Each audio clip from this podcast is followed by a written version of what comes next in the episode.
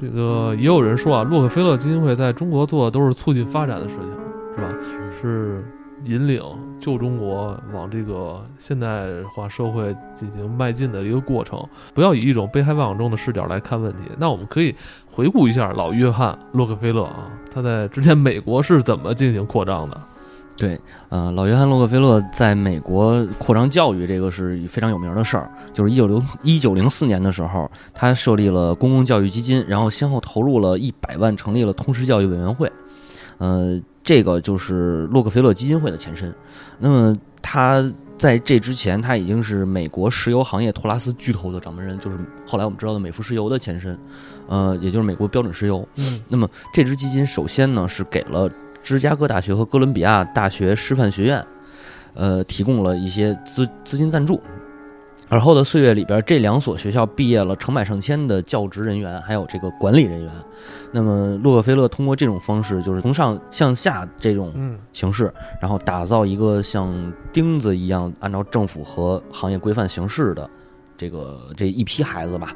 到了一九一七年，俄勒冈州的参议员张伯伦谈到洛克菲勒基金会的时候，他说：“呃，这个基金会在整个过程当中都是以精确的军事方式行动，以控制这片土地上的儿童教育。”呃，那么美国国家教育协会也说：“我们惊恐地看到洛克菲勒基金会的活动，他们正在努力控制我们国家教育机构的政策，规范我们的学习课程，威胁某些学术机构的真正的学术自由。”嗯，那也就是我就要黑一下啊。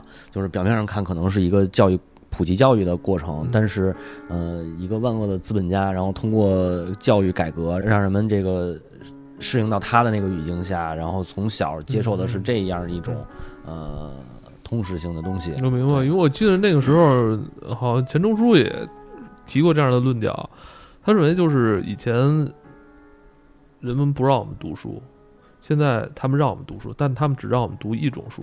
等于其实没有什么变化，是对。就你想象过，就是他去垄断这个教育，然后来去给大家洗脑，到底具体是一个什么情形吗？嗯，就如果比如现在吧，就是像我们就跟录节目是一样的，你喜欢各种各样的知识，你都可以有自由去学习，并且去表达。但那个时代，就是因为他认为这个市场上，呃，大家最好都不是自由的这种公民，而最好都是他的工人。嗯，所以他就只会教你那一两项他认为你需要会的东西，其他地方他是限制你的。这种洗脑，我觉得是很有可能。他不是说把所有人都洗成傻子，让你不识数等等之类。所以你看，就是到今时今日，你在美国看他们，我不知道你们小时候听说过没有？说美国人算术特别不好。对，你在超市里边找钱，你不想让他找你五分，所以你多给他五分，想让他给你一个一毛，他会说你错了。应该我找你，你是不是大傻子？你怎么又多给我五分啊？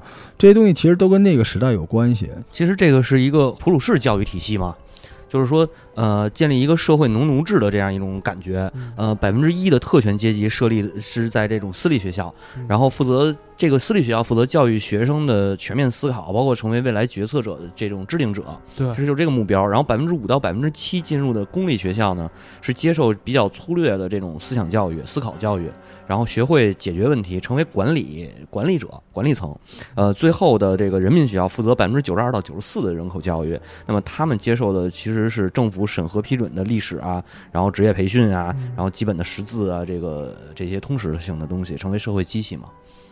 对对对，因为咱们国家之前有有一段时间也在推行职业教育，我就是职业教育出来的。那我也职业教育，对，所以所以我觉得，咱后来好像又给拨回来了，对，是吧？对，有那么一段时间是。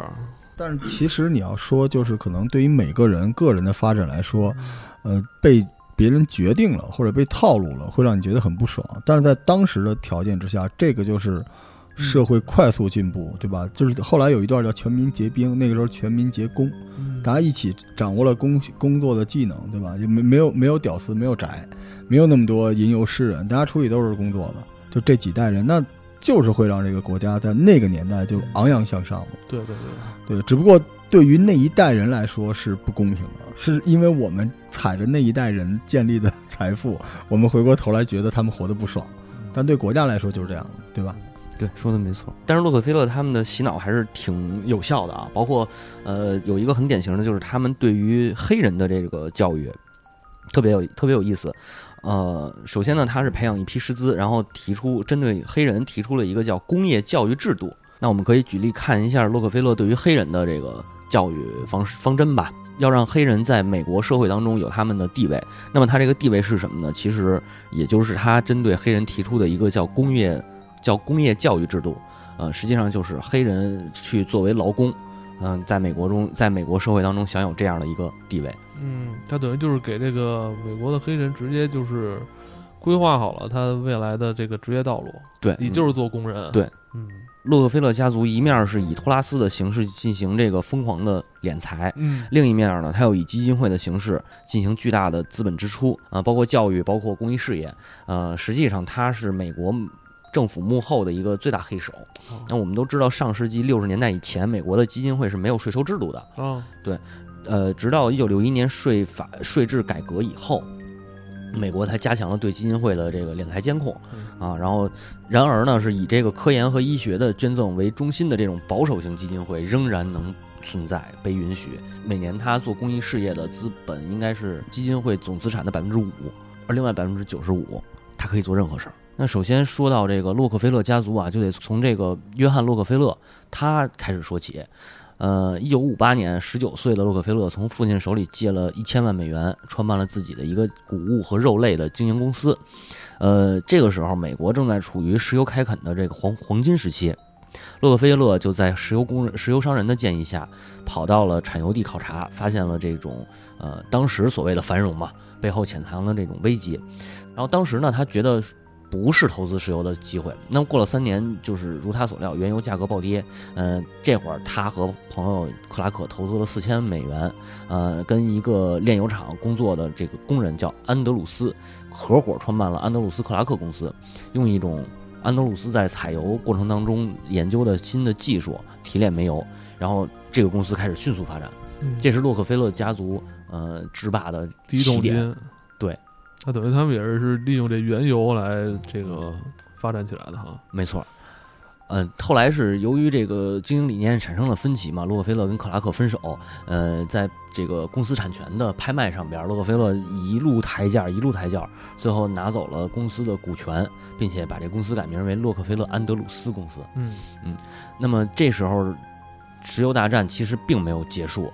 呃，洛克菲勒找到了一个投资者，创立了叫标准石油公司，嗯然后开始了一场大杀四方的商业战争。嗯那包括倾销啊、打价格战啊，然后为为了达到目的呢，洛克菲勒呃用诱导、威胁、纵火等等阴招，干掉了所有的竞争对手。到了一八七九年，标准石油控制了百分之九十的全美炼油系。呃，一八八零年，全美生产的石油百分之九十五都是从标准石油公司提炼出来的。呃，这时候他已经成了地球上第一个亿万富翁。关于呃洛克菲勒的漫画特别逗，有一个最知名的是一只章鱼的形象，然后恰当的形容他那个触手啊，就遍及到什么商业呀、法律啊、政治，还有包括各个工业领域。那如今呢，洛克菲勒家族还依然存在的啊。，对，如今洛克菲勒家族依然存在但，他们已经变成是隐形资产了哈。他们现在就是以基金会的形式，啊，然后活跃于世界各地，嗯、从事这个幕后的工作。我前老板就在洛克菲勒中国的公司里。嗯，你看这节目跟我有缘吧？就是那那他们现在在干嘛呢？到底？就是说是做文化交流的合作，然后我觉得是在打理那些美国的富商在中国的资产，就有点像一个财务的顾问公司了。但是他们在中国，呃，经常在一些三四线城市组织一些这种什么友好城市啊，然后这个国宝的巡展呀、走文化艺术啊等等之类的。像走慈善口了。对，有点这个意思。但是他们就是办公室里人很少，但是他们特别有钱。就说白了，就你能感觉到这家族需要休息一下。嗯，就是只是你你想，就刚才咱们介绍了，这个石石油之父、风投之父、什么医疗之父、慈善之父，就这一家，这个家族都是富，全是父亲啊，父系氏族。但是但是，实际上你觉得他到了这个年代，他可能是需要稍微收敛一下。对，可能又轮到了仇富的时代了，是吧？对，斗胆的猜测一下，也许在五 G 啊，在生物科学啊，在基因工程背后都有他们的影子吧。对，有有可能他们在为下一次这种货币战争在进行筹备哈，不知道什么时候就突然出来了。对你那倒提醒我了，你想看洛克菲勒，就我们这个这几期第一期开始，就当时在打中日战争的时候，他们还在挖头盖骨，所以我一直觉得这个家族是那种上帝视角。对于他们来说，十年可能真的就是弹指一挥间，所以他们会提前有他们一个判断，但不一定是对的啊。就每次你觉得他不是特别光彩的事儿出现的时候，就是因为他赌错了，但他一定会提前赌一把啊，所以他们可能就是先藏起来看看，对吧？后边会有什么新的情况，所以他在很多地方都也保持了自己的一些家族的体系吧，但是已经不再显露在人间了。